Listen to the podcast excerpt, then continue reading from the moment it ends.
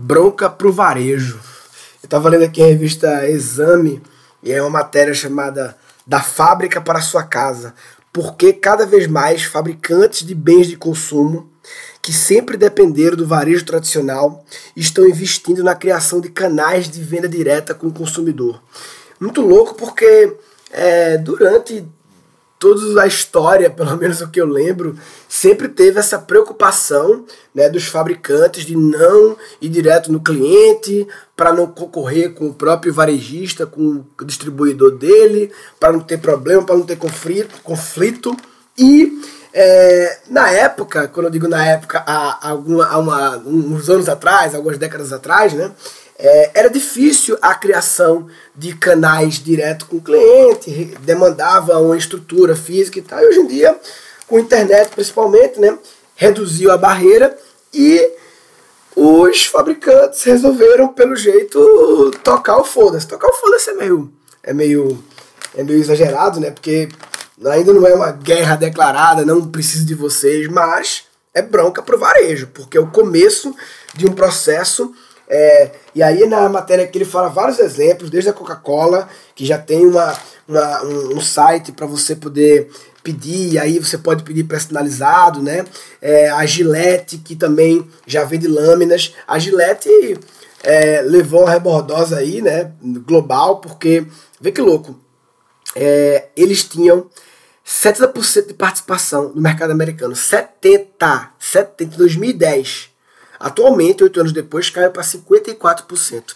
16 pontos percentuais perdidos pela Gillette no mercado. E um dos principais motivos foi as empresas de venda direta de lâminas, principalmente o Dollar Shave Club, que é uma assinatura que você paga bem pouquinho por mês para receber lâminas novas. Né? Ou seja, é uma fabrica, a Dollar Shave fabrica ou, ou importa, sei lá, é, mas ela, ela não tem um canal de venda, ela mesmo é, faz direto a entrega e a Gillette passou a fazer isso, né? É, fazer direto a parada. Eu vi aqui uma parada que eu não sabia, que a Nestlé tem uma loja virtual do, do Leite Ninho. É engraçado, né? Porque tudo que envolve é, recorrência, né? Na palestra que eu fiz Life as a Service, há uns 5 anos já, que eu falava sobre a vida virando serviço, tudo passando a ter uma lógica de serviço, de você assinar em forma de serviço, é, até mesmo produtos físicos é, ele não vira serviço em si, porque ele é um produto físico que você consome, não um bem de consumo, mas a forma de adquirir vira um serviço de assinatura, né? Coisas. Então, eu, por exemplo, assinava, porque a empresa quebrou, infelizmente, rabicho. Eu passei anos assinando que mandava para minha casa é, shampoo, condicionador, sabonete, escova de dente, pasta, fio dental, coisas de, de, de higiene, de banheiro, de farmácia. Mandava cada três meses um lote para cá, era sempre aquilo.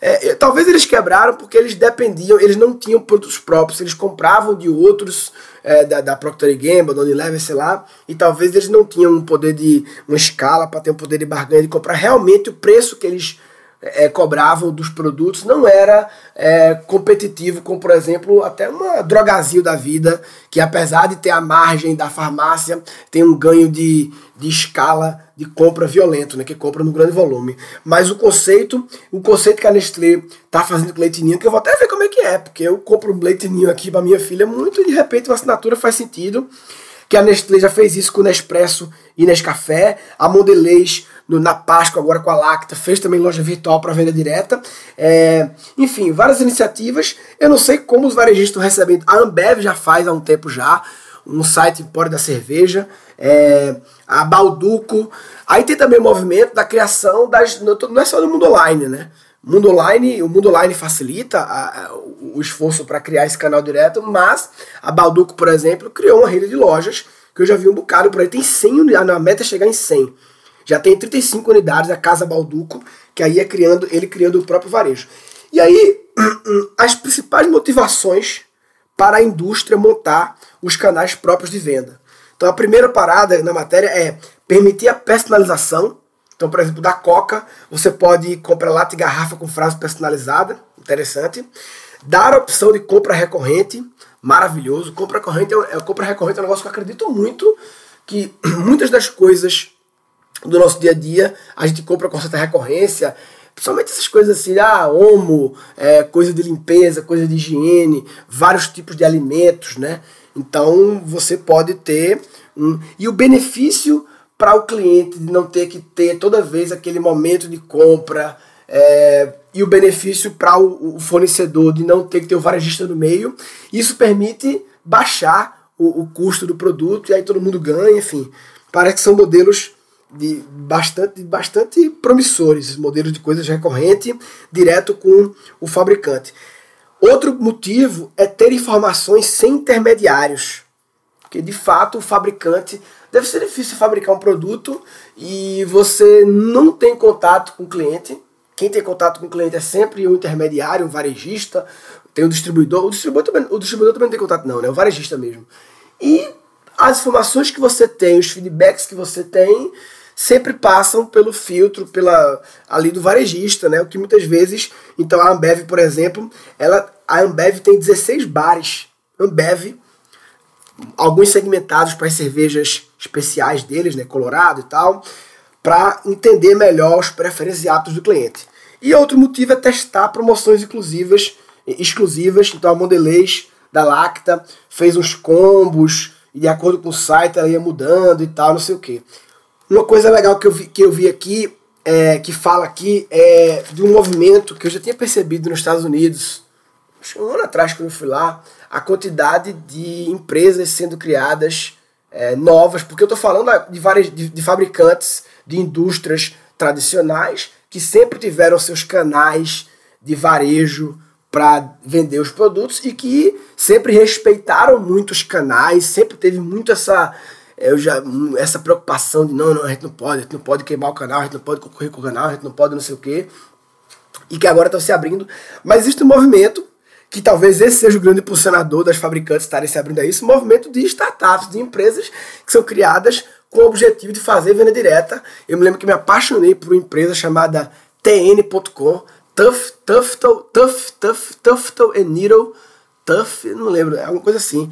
É um nome meio estranho, acho que é o sobrenome dos caras que de colchões, em que eles eles estavam é, é, era é a disrupção de um ortobon da vida, no sentido de que eles tinham um produto legal, né? Eles encontraram um jeito, um colchão que você consegue dobrar ele de uma forma que fica mais fácil a logística e eles mandam para casa das pessoas. Então acabou, você compra na internet e eles dão a mega garantia. Essa foi. E aí, cara, se você vê é, é, toda a margem que outrora era do varejo, esse pessoal que está na venda direta pode utilizar essa margem para dar desconto para o cliente, dar garantias violentas. Eu me lembro que esse TN.com dava 100 noites de garantia. Você podia dormir 100 noites no colchão. E se você não gostasse, você mandava de volta e pegava o dinheiro.